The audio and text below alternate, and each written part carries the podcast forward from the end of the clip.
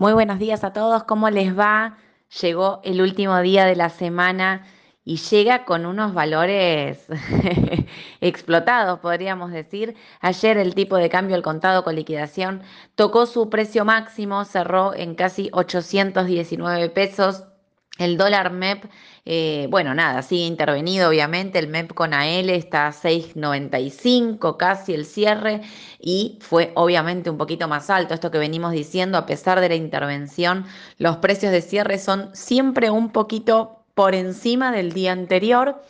Y em, el MEP eh, con LED, este sí, que es un dólar que está digamos, que no está intervenido, que es el que haces por letras, porque aparte recuerden que el, MEP con AL y GD, aparte de estar intervenido, tiene la limitación de poder operar, eh, vender en dólares hasta 100 mil nominales. En el MEP con LED, que es el dólar que podés comprar la cantidad que quieras, ese subió fuerte. Ayer también casi lo mismo que el contado con liquidación y cerró 772 pesos. Bueno, a ver.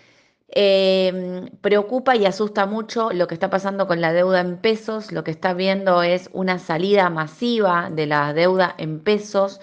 Em, esto se debe a varios factores. Primero, a que hubo em, a ver, organismos públicos que ayer estuvieron eh, vendiendo en el mercado, ya no, esta última semana, hace siete días, que están vendiendo en el mercado secundario para eh, ir a las subastas que van a estar haciendo el gobierno o a las licitaciones. Recordemos que hoy va a haber una licitación. Em, por otro lado, ya sabemos que la dolarización de cartera eh, de cara a la elección es siempre un... ¿Vieron cómo es esto? Cuando el dólar arranca, como yo les digo siempre, arranca y arranca de esta manera.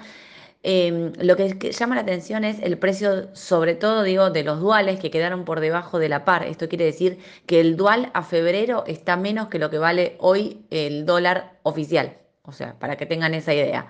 Eh, el de abril también. Bueno, ahí también lo que hay que tener en cuenta es que hay una salida fuerte, fuerte de lo que son los fondos comunes de inversión atados al LinkedIn y al SER. Hubo rescates, miren, en los últimos siete días em, los fondos dólar Linked tienen un saldo negativo de 1.816 millones de pesos. Esto es lo que salió únicamente de esos fondos. Súmenle los money market, digamos, todos los pesos que andan dando vuelta, que lo que están haciendo que es dolarizar. Por eso el salto también de los tipos de cambio MEP y contado con liquidación. Todo el mundo está queriendo dolarizar eh, y ya sabíamos que esto iba a pasar. Eh, puso presión realmente a la curva en pesos esta cuestión de decir eh, un canje, primero no se sabía bien, un canje quién, bueno, finalmente hoy se está haciendo el canje que es estatal, digamos, eh, es solo para el Estado, entidades del Estado van a poder estar canjeando deuda de octubre, noviembre y diciembre de 2023 al 2026, TX26, un bono indexado al ser al 2026 es el cambio que van a estar haciendo. Eso, a ver, para el corto plazo es bueno desde el punto de que le saca presión al, ministro con las licitaciones que vienen. Pero obviamente esto en el mercado hizo ruido y también lo que está pasando es que el Banco Central se corrió de la compra que siempre eran los que estaban sosteniendo los precios, se corre de la compra y bueno, se genera este, este, digamos, eh, desparramo de precios, baja de precios fuertes que preocupa, obviamente, porque los volúmenes operados en la deuda en pesos ayer eran muy altos. Eh, nosotros seguimos pensando que por ahí para el corto plazo no son un problema, como venimos diciendo con Edu, para adelante sí, qué va a pasar con el próximo gobierno, esa deuda se va a pagar o no, la van a reperfilar o no, obviamente es un, tema a tener en cuenta. En el corto plazo me parece que hay que seguirlo muy de cerca porque por ejemplo, dólar futuro eh, sigue subiendo, no para, digamos, cada, cada vez pagan más por los dólares, por los contratos de futuro, con lo cual hay, que, hay una diferencia de tasa entre los duales y ROFEX infernal. Bueno, esto se debe a que en ROFEX pones un margen de garantía muy chico para, eh, para, cubrir una posición muy grande y como decía antes, todos los que tienen pesos y pueden dolarizar están queriendo dolarizar porque ayer veíamos también los volúmenes de obligaciones negociables eh, legislación local altísimo, impresionante. Había algunas obligaciones negociables para que se den una idea que habían hecho una sola operación y habían operado más de mil millones de pesos. O sea, eso es la demostración de que alguien está haciendo un movimiento muy puntual. Vamos a ver qué es lo que pasa hoy con los tipos de cambio. Por ahora no se ven... Eh, a ver, eh, los efectos del dólar, el dólar soja que ya está terminando, el agro que también, eh, no se ven los efectos del dólar de los hidrocarburos, esto hay que ver cuándo lo empiezan a liquidar, recuerden que a partir que digamos que más habló con, con el CEO de, eh, de Pampa, el de Vista, IPF y demás, y van a estar liquidando como hicieron con el dólar soja, una parte al dólar contado con liquidación, con lo cual estiman 1.200 millones de dólares, que al gobierno también le va a servir para poder con esos dólares sostener el cambio contado con liquidación por un lado y por el otro Em, contener el tema, eh, de, contener el contado con liquidación y contener dólares en el MULC para poder también seguir interviniendo de esa manera. Así que vamos a ver qué es lo que pasa hoy con respecto al mercado. Todo el mundo mirando el dólar, esto obviamente, ¿no? Digo, el, el punto está ahí, en ver cómo cierra esta semana, hoy, que es el último día de la semana.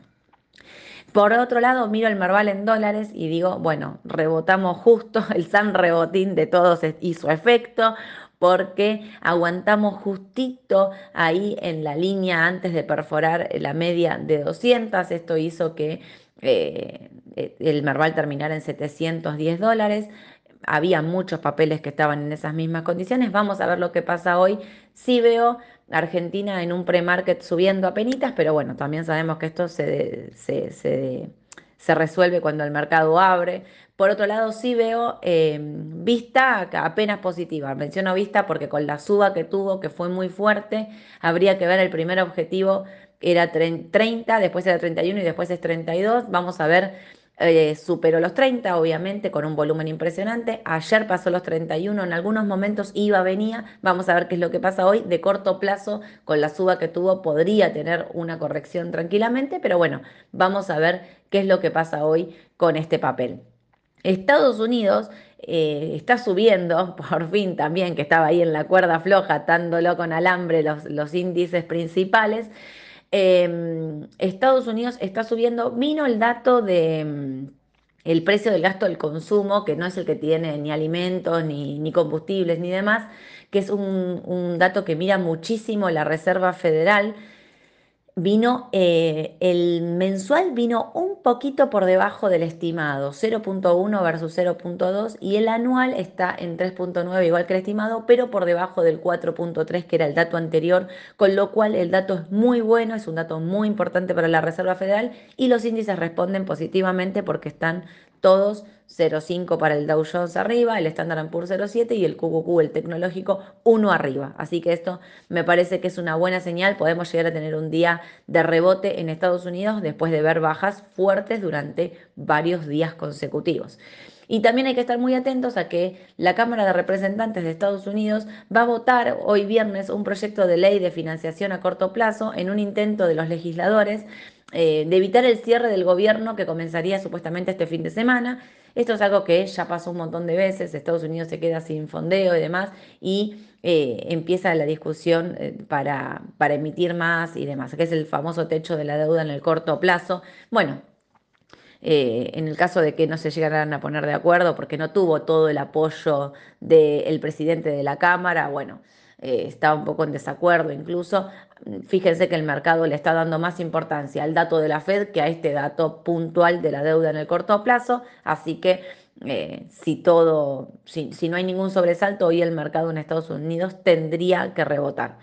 Y me queda decirles que el petróleo, que es un dato también que tenemos que seguir, eh, sigue en torno a los 93 dólares, bajó un poquito la noche, ahora está subiendo, 92,91 es el último precio que estoy viendo operado para el petróleo, el WTI, el más importante que seguimos.